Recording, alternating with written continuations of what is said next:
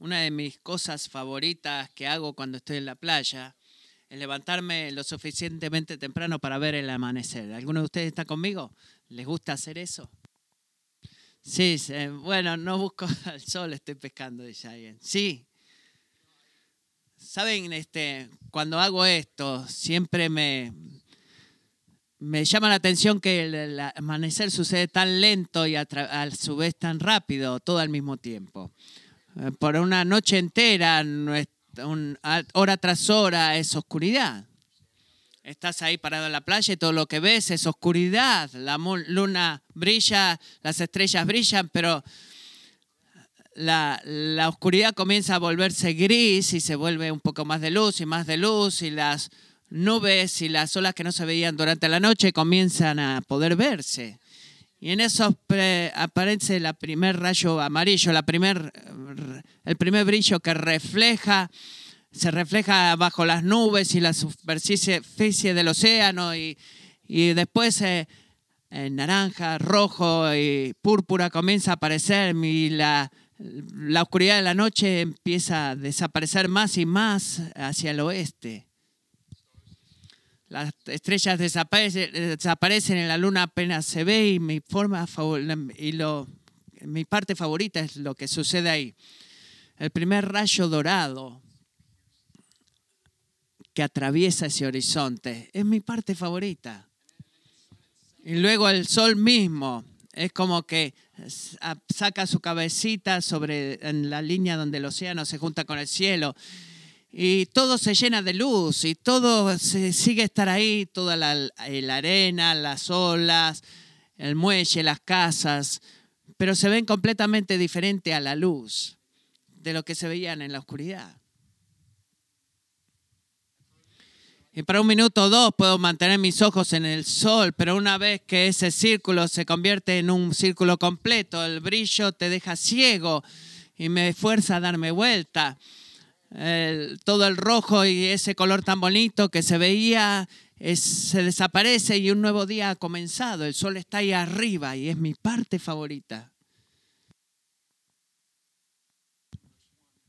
Isaías 9:1 dice, pero no habrá más melancolía para los que estaban, para la que estaba en angustia. Como en tiempos pasados, él trató con desprecio a la tierra de Zabulonia, la tierra de Neftalí, pero después la hará gloriosa por el camino del mar, al otro lado del Jordán. Galilea de los gentiles, el pueblo que andaba en tinieblas, ha visto gran luz. A los que habitaban en tierra de sombra de muerte, la luz ha resplandecido sobre ellos. ¿Por qué? Según Corintios 4, 6, pues Dios que dijo de las tinieblas resplandecerá la luz es el que ha resplandecido en nuestros corazones para iluminación del conocimiento de la gloria de Dios en el rostro de Cristo. ¿Se dan cuenta, amigos, que es eso exactamente lo que sucede? O lo que sucedió el primer domingo de Navidad la oscuridad del pecado, la muerte y el sufrimiento que comienza a desaparecer con el nacimiento de Cristo. Fue destruido por el rayo de la gloria de Dios cuando Jesucristo salió de esa tumba. Resucitado por el Padre en el poder del Espíritu. Y en ese momento un nuevo día salió eh, una transición irreversible en la historia redentora. Eh, sucedió, como el apóstol Pablo declara en Juan 1.5, hablando de la persona y la obra de Cristo, la luz brilla en las tinieblas y las tinieblas no la comprendieron o no la dominaron. Amo las palabras del himno de resurrección que a veces cantamos que dicen, vean qué mañana gloriosamente brillante, amanecer de esperanza en Jerusalén, dobló las ropas de la tumba, tumba llena de luz, como anuncian los ángeles. Cristo ha resucitado. El nacimiento de, la, redención en Cristo no deja nada, absolutamente nada en nuestro mundo de oscuridad sin tocar. Toca cosas que estaban presentes, que siempre estuvieran presentes eh, y las, mm, las llena de una nueva luz es lo que el amanecer de la redención en Cristo hace y sabiendo y nada más es más verdadero y en ningún lado es más ah, eh, transformacional y es totalmente diferente y como antes estaba. Y no se ve mejor que en la naturaleza y en la necesidad de cómo nos amamos unos a otros. Es de lo que Juan está hablando aquí en este pasaje. En el capítulo 1 nos recuerda que Dios es luz.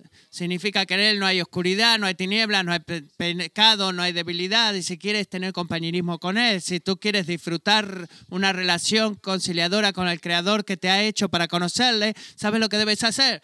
Debes caminar en la luz también. Debes obedecer los mandamientos de Dios. Primera de Juan 2, 6 dice, en esto sabemos que estamos en Él. El que dice que permanece en Él debe andar como Él anduvo. Primera de Juan 2, 5 y 6. Si tú quieres eh, la seguridad de tu salvación, si quieres saber si tu fe es auténtica y genuina, entonces debes pasar la prueba de la obediencia. Debes caminar como Jesús caminó, cumplir los mandamientos de Dios. Y primera de Juan capítulo 2, 7 al 11, lo que acabamos de leer, Jesús, eh, Juan, perdón, sigue el liderazgo de Jesús y reconoce un, mandamiento en particular que es eh, la base de todos los otros mandamientos para cumplirlo, que es el mandamiento del amor. Si tú eres cristiano, ese mandamiento es especialmente amar a tus hermanos y hermanas en Cristo. Así que Juan viene a esta prueba, vuelve a esta prueba de amar a tus hermanos. Una y otra vez lo repite. Pero lo presenta aquí ayudándolos a entender cómo el nacimiento de la redención en Cristo transforma la naturaleza del amor y la necesidad del amor. Esa es la gran idea en estos versículos. El nacimiento de la resurrección en Cristo transforma la naturaleza del amor y la necesidad del amor. Y Juan nos ayuda a entender cómo eso sucede, dándonos varios puntos para que veamos. el mandamiento del amor es antiguo, el mandamiento del amor es nuevo. El mandamiento del amor separa la luz de las tinieblas. Comencemos con el punto número uno. El mandamiento del amor es antiguo. Miremos versículo 7, primera de Juan 2, 7. Amados, no les escribo un mandamiento nuevo, sino un mandamiento antiguo que han tenido desde el principio. Noten, iglesia, que él no está explícitamente diciéndonos cuál es ese mandamiento. Eso es intencional de parte de Juan. Sabemos de los versículos 9 y 10 de que el mandamiento específico que Juan tiene en mente en el versículo 7 es el mandamiento de amar a tu hermano, pero yo diría que si él dice que el mandamiento de amar al hermano es un mandamiento antiguo, estaríamos tentados a decir, bueno, por supuesto lo es, escuché ese sermón miles de veces, que debemos amarnos unos a otros. Podemos pasar a otro tema que yo no sepa, predicador. Juan no quiere que nosotros salgamos de este tema tan rápido, necesitamos detenernos y entender lo que está pasando aquí. Él nos fuerza a pensar, porque Él quiere que entendamos el significado del mandamiento del amor en el contexto de la, línea completa de la línea, de la historia completa de la Biblia. El mandamiento es que el mandamiento es antiguo. ¿En qué sentido? Muy obvio, el mandamiento de amar es antiguo. ¿Cómo que es antiguo? Bueno, es antiguo en el sentido de que Dios requiere tanto desde el principio de su relación con su pueblo que nos amemos, empezando en el Antiguo Testamento. El primero empieza con el mandamiento del amor al Señor mismo. Deuteronomio 6, 4 y 5. Escucha, oh Israel, el Señor es nuestro Dios. El Señor uno es, amarás al Señor tu Dios con todo tu corazón, con toda tu alma y con toda tu fuerza. Pero sabemos que ese mandamiento vertical de amar al Señor siempre se expresa de, una, de un mandamiento horizontal de amarnos los unos a los otros. Así que Dios dice en Levíticos 19, 17 y 18, no odiarás a tu compatriota en tu corazón o a tu hermano en tu corazón, sino que amarás a tu prójimo como a ti mismo. Ahora creo que debemos ir más despacio aquí, porque estas palabras, amar a tu, ves a tu prójimo, la regla de oro es una palabra muy familiar y la podemos pasar por alto. Cuando Dios le mandó a Israel que, hable, que ame a su prójimo como a sí mismo, no le estaba diciendo a ellos, amigos, ¿saben qué? Quiero que sean sean amables con la gente. Quiero que, que saluden a sus vecinos con la manito antes de entrar a tu garage y que cierres la puerta después. Quiero que le des algo de dinero a la gente sin hogares en las calles. Quiero que trates, eh, por favor, podrías tratar, no gritarles a tus hijos tanto. Es lo, es lo, que tendemos a escuchar aquí como americanos. Cuando alguien comienza a hablar, bueno, deberías amarnos unos a otros. Y la Biblia ciertamente incluye ser una persona familiar y ser una persona amigable, pero también incluye mucho más. Significa amar y permitirte a ti mismo someterte a la gente que Dios puso, por ejemplo, en autoridad sobre nosotros, empezando con tus padres. Significa en cuidar y proteger cualquier vida, toda vida humana como una imagen a la imagen de Dios, una creación a la imagen de Dios. Expresar nuestra sexualidad en formas que agraden a Dios y que honren el pacto del matrimonio, es tratar la propiedad de otras personas con respeto, hablar la verdad a todas las personas en toda situación, incluso cuando duele. Significa contentarnos con lo que el Señor ha provisto para ti, no demandar o tomar de otros lo que el Señor todavía no te ha dado, confiando de que Él sabe lo que es, lo, mejor. Y nunca tener una relación o una provisión material él nunca va a dejar que eso suceda si no sea bueno para ti. Y por otro lado, esa es la segunda mitad de los diez mandamientos. La Biblia completa, la Biblia entera, todo el Antiguo Testamento está llena eh, de instrucciones específicas de los que, cómo se ve el mandamiento de la en acción. No significa tratar gente de la forma que queremos ser tratados o tratar a otras personas de la forma que ellos quieren ser tratados. Mandamiento de amar a nuestro prójimo, la escritura es tratar al prójimo de la forma que Dios nos pide que lo tratemos y esa es la diferencia. Eh, amar a tu hermano en el sentido bíblico, hacer lo que es difícil para ti y para ellos y algunas veces lleva un gran costo personal y esa ha sido siempre la definición del amor de Dios. El mandamiento del amor es antiguo en el sentido de que va al principio de la Biblia en el Antiguo Testamento. Segundo, el, Antiguo Testamento es antiguo en el sentido de que es parte de palabras que los, los, las personas que leyeron la carta de, Juan han escuchado antes y era una palabra que escucharon de Juan mismo desde el mismo principio de su experiencia cristiana. Este era un padre espiritual de la fe y desde el mismo principio de su caminar con Cristo, Juan les instruía a sus discípulos a amarse unos a otros como una expresión del amor, de su amor por Dios. Y es, el, y es una muestra también del amor de Dios por ellos en la vida, muerte y resurrección de Cristo. Así que cuando Juan nos dice en versículos 9 y 10 que amemos a nuestro hermano, no nos está dando un mandamiento nuevo, sino un mandamiento antiguo. Pero al mismo tiempo, Él nos dice en el versículo 8, mire lo que dice ahí, en el mismo tiempo, Él dice que es un nuevo mandamiento que les escribo. En otras palabras, hay un sentido de lo que es antiguo y de lo que es nuevo. No se está contradiciendo a sí mismo. La contradicción sería decir, bueno, lo que les escribo a ustedes es un mandamiento antiguo, pero lo que les escribo no es un mandamiento antiguo. Esa sería una contradicción y no dice eso. Dice, les escribo a ustedes como un mandamiento antiguo y en otro sentido, también lo que les escribo es un mandamiento nuevo. Es el punto número dos. El mandamiento es nuevo. El mandamiento de amarse es antiguo, pero ahora también es nuevo. Y esto es lo que debemos entender, que la conexión entre el principio del versículo 8 y el final del versículo 8. Así que mirámoslo tranquilamente y mírenlo conmigo la Biblia si la tienen. ¿Qué dice en el principio? Por otra parte, les escribo un mandamiento nuevo, el mandamiento de amarse unos a otros, el mandamiento nuevo, el cual es, contesta la palabra de Juan obvia, porque es nuevo, porque vimos por qué es antiguo, ahora porque es nuevo. Miremos al final del versículo 8.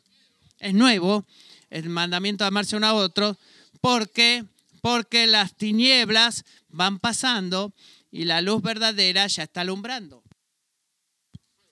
Esa frase, las tinieblas van pasando y la luz verdadera ya está, está alumbrando, es la frase más importante de todo este texto.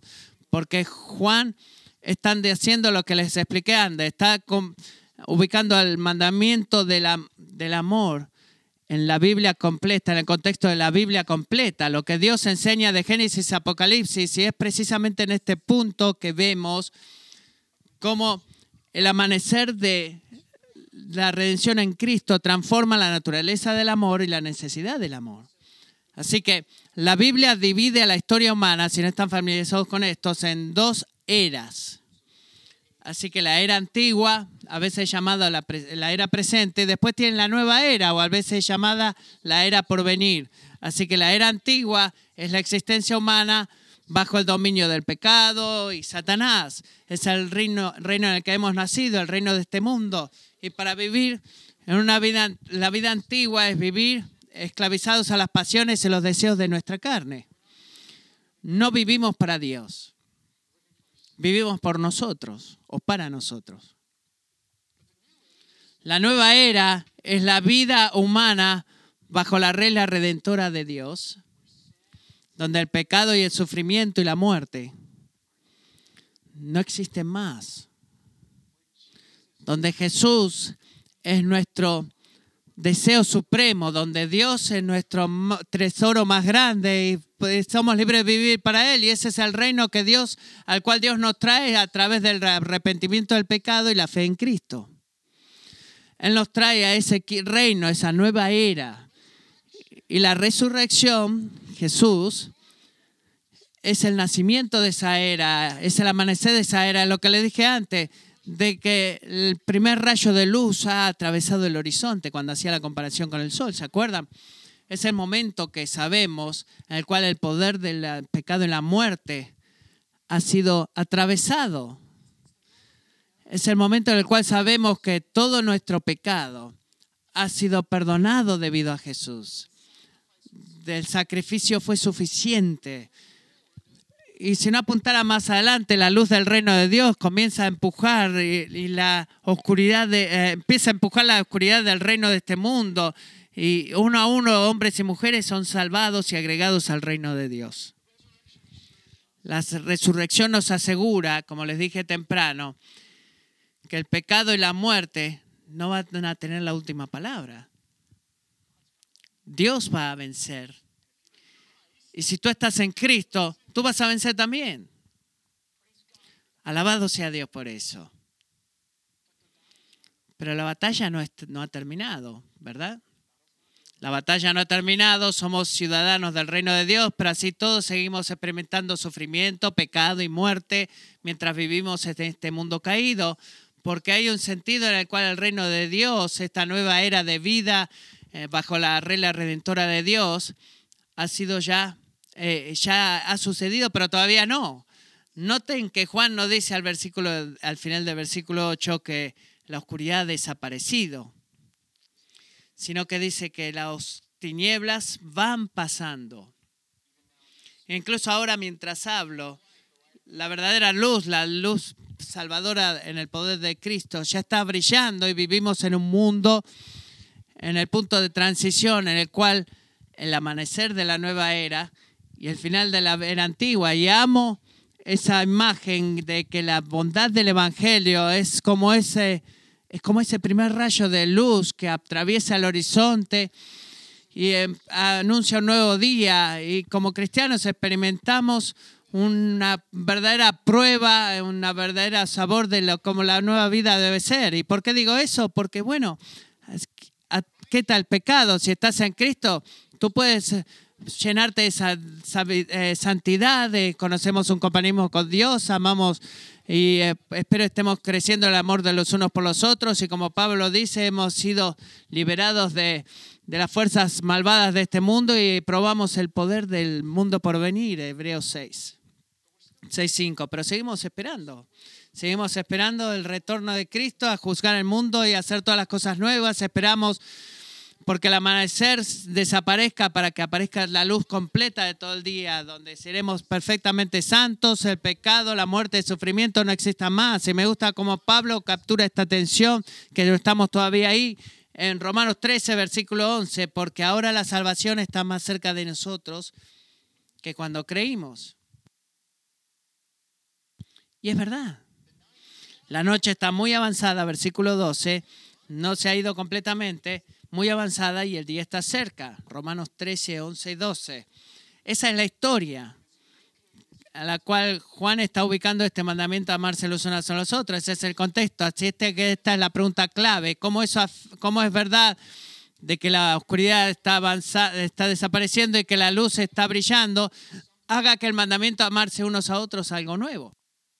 En otras palabras, ¿por qué Juan puede decir que es un nuevo mandamiento que les estoy escribiendo? Porque las tinieblas están pasando y la luz verdadera está brillando, está alumbrando. ¿Cómo es verdad esa historia que haga el mandamiento del amarse unos a otros nuevo?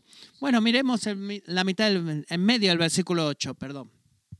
Miren el medio. La respuesta está aquí. Hay un sentido porque el Evangelio, el nacimiento de la nueva era, el mandamiento de amarse es nuevo en Él o en Cristo. Y hay otro sentido, dos sentidos aquí, en el cual debido al Evangelio, el nacimiento de la nueva era, el mandamiento del amarse es nuevo en ti o en nosotros. ¿Cómo es eso nuevo? Bueno, porque eso en la historia de esta obra redentora de Dios de principio a fin fue nueva en dos sentidos. En Cristo, en Él y en ti. Así que consideramos el como el mandamiento de amarse unos a otros en Él es nuevo. Así que es por esto que el Evangelio es tan increíble y de tanta ayuda. Mateo 22, 37, 40. Jesús nos dice acá que el mandamiento de amarse unos a otros se resume eh, en todos los mandamientos que vinieron antes. Miren lo que dice Jesús. Mateo 22, 37. Amarás al Señor tu Dios con todo tu corazón y con toda tu alma y con toda tu mente. Este es el grande y primer mandamiento. Y el segundo es semejante a este amarás a tu prójimo como a ti mismo. No es algo del Antiguo Testamento, ¿verdad? De estos dos mandamientos dependen toda la ley y los profetas, o sea que sí es del Antiguo Testamento. Así que sabemos que el mandamiento del el amor, como dice 1 Juan capítulo 2, es un resumen de todos los otros mandamientos de amar hacia los otros en las escrituras, porque Juan nos dice que cambia de hablar de todos los mandamientos en el versículo, capítulo 2, versículos 1 a 6, a hablar del mandamiento en singular, capítulo 2, versículos 7 al 11. Él está usando este mandamiento de amarse unos a otros como una sumisión o un resumen de todos los otros mandamientos. Así que este mandamiento de amarnos, que es nuevo en Cristo, en el sentido de que Cristo mismo lo ha establecido como el resumen de todos los mandamientos que hablan de, relaciones entre unos y otros.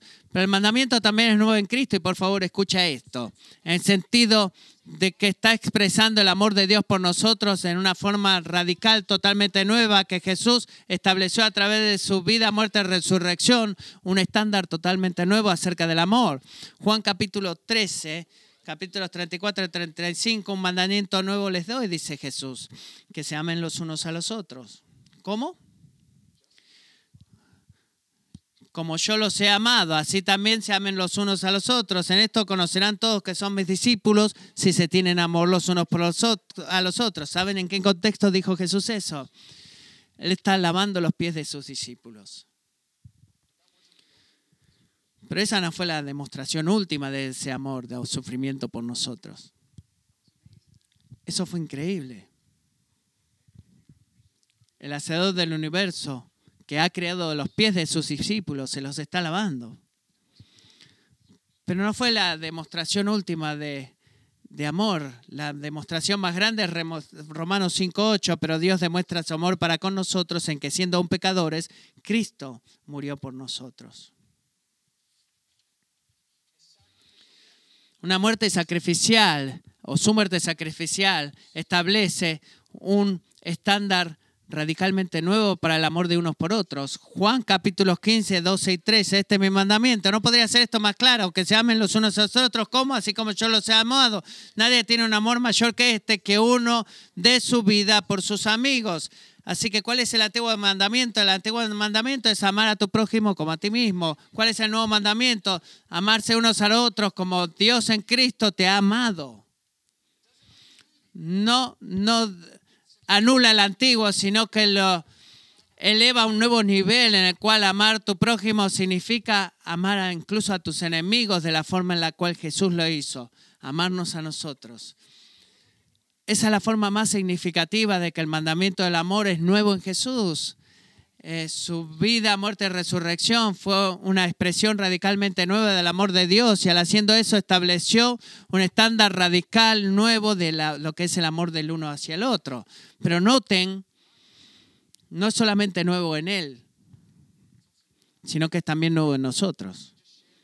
Lo que les compartí es por qué el amor es nuevo en Jesús, pero bueno, ¿cómo es eso también en nosotros? En nosotros que le seguimos. Bueno, aquí tenemos muy buenas noticias. Es nuevo en nosotros en el sentido de que es un poder radical nuevo para, amor, para amar que mora en ti, cristiana, que se, cristiano, perdón, que se llama el Espíritu Santo, el Espíritu de Dios vivo.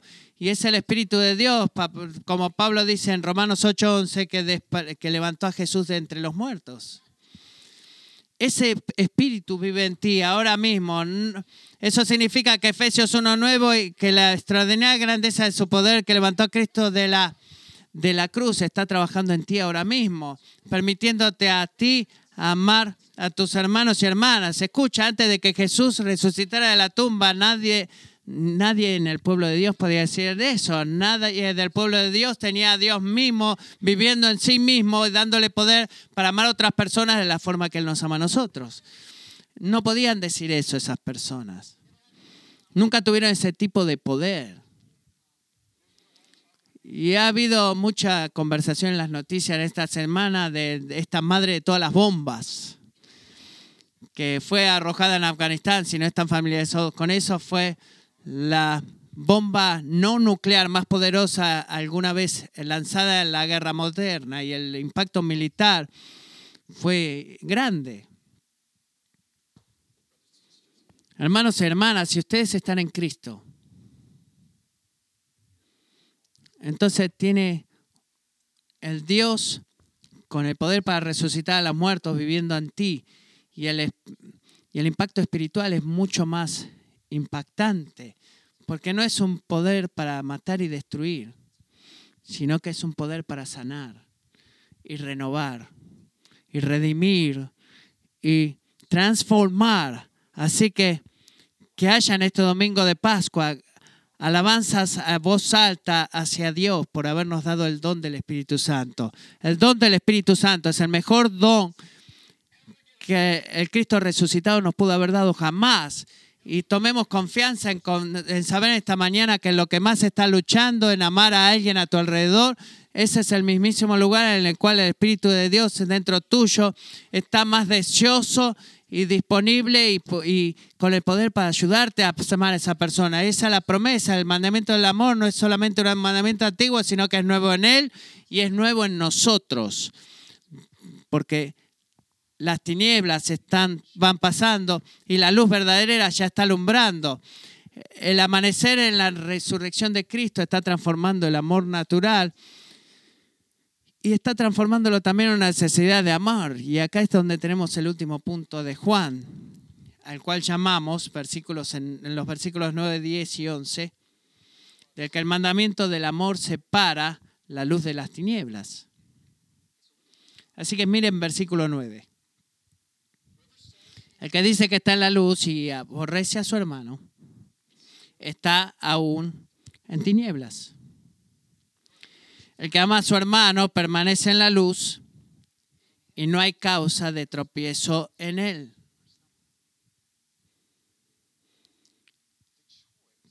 La elección entre estas dos opciones no podría ser más específica. Incluso tú amas a tu hermano o tú vas a odiar a tu hermano. No hay grises en esta, en esta cosa.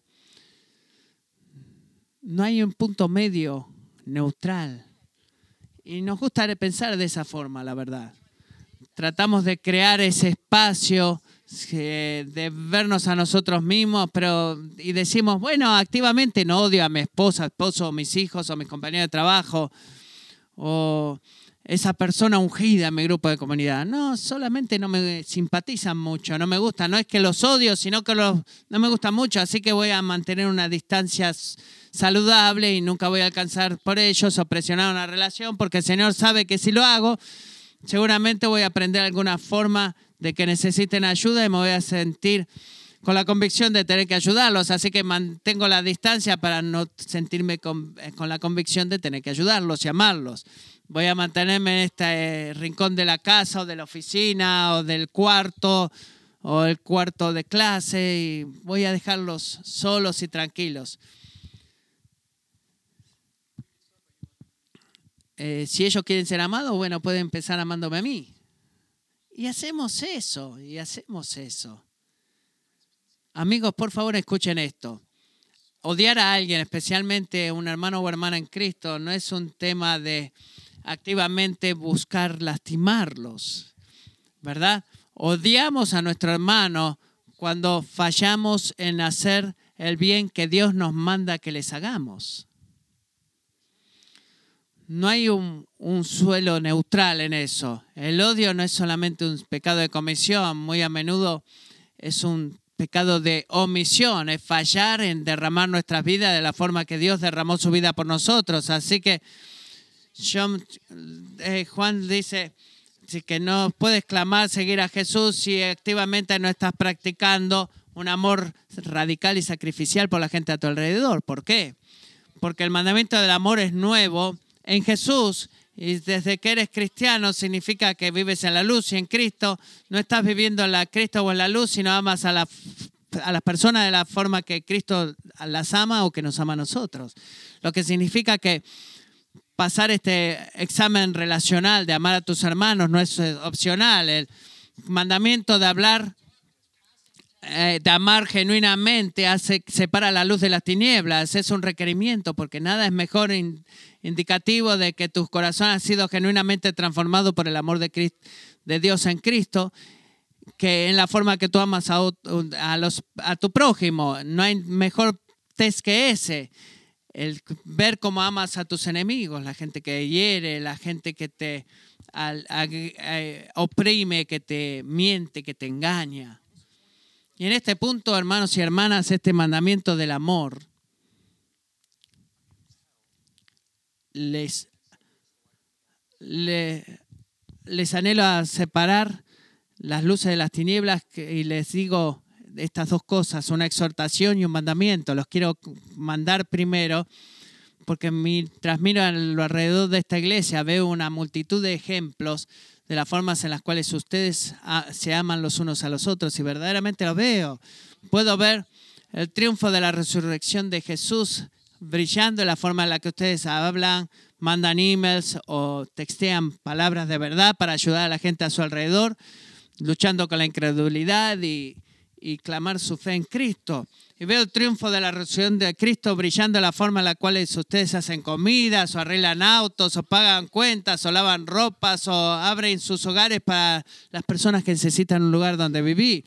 Veo el triunfo de la resurrección de Cristo brillando en la forma en que comparten el Evangelio con gente que nunca lo escuchó o lo entendió. Y veo el triunfo de la resurrección de Cristo brillando en la forma en la que ustedes ayudan a otros ah, y le dan ejemplo de lo que significa entender eh, entender lo que es confiar en Cristo cuando la vida verdaderamente duele. Veo la resurrección de Cristo brillando en esta iglesia en formas en las cuales estoy tan agradecido por la evidencia del amor del uno al otro.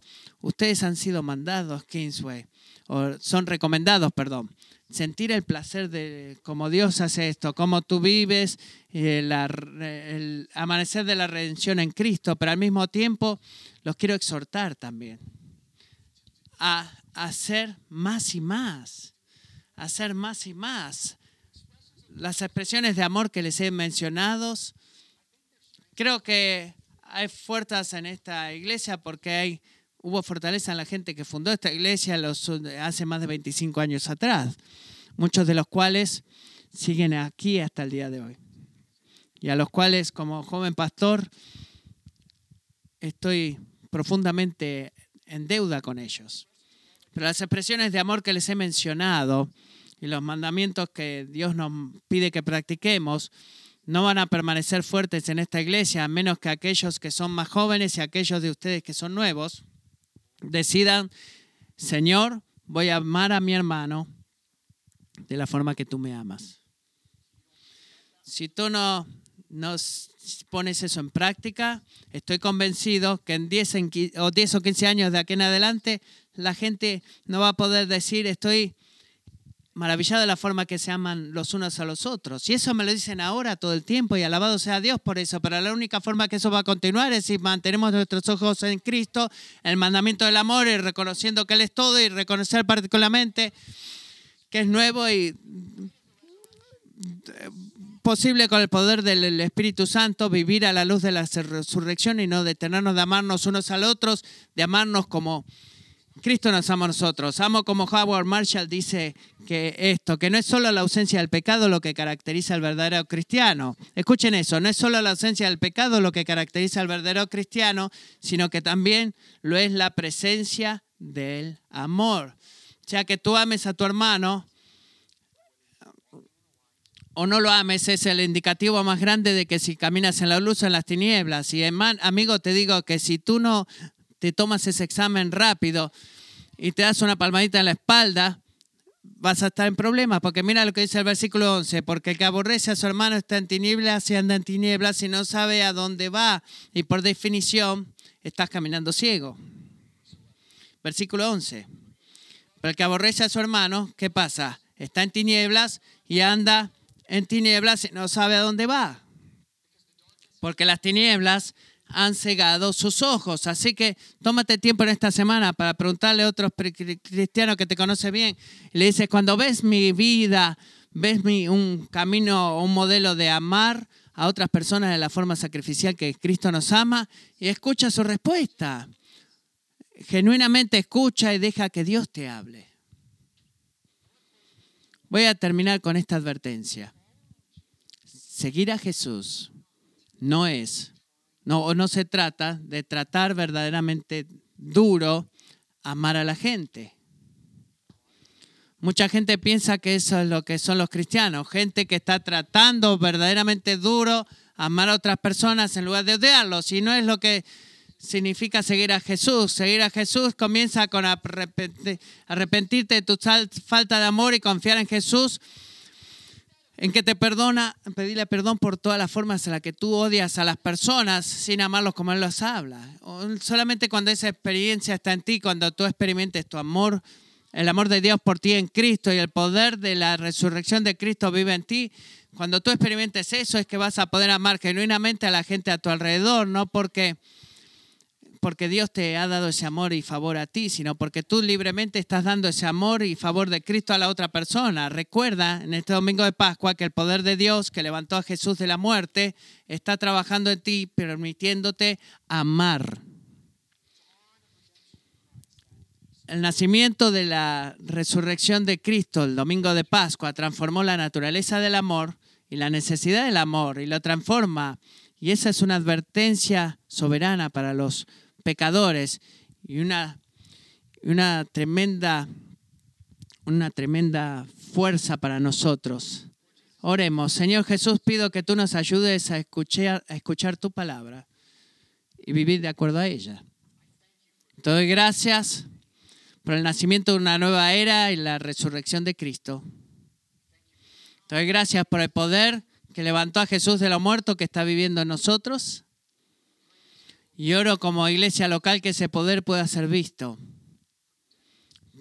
por muchas décadas. En la forma que nos amamos unos a otros, como tú nos has amado. Señor Dios, asumimos que hacemos las cosas más importantes, sean bien o mal, Quiero que tú nos des la convicción de volver nuestros ojos a Cristo y a esa tumba abierta en la cual tú declaras poder sobre todas, todo el odio, todo, eh, todo egoísmo y nuestra eh, falta de amor. Y hazlo en la forma en que lo hacemos y cambia nuestro corazón. En el nombre de Jesús oramos. Amén y amén.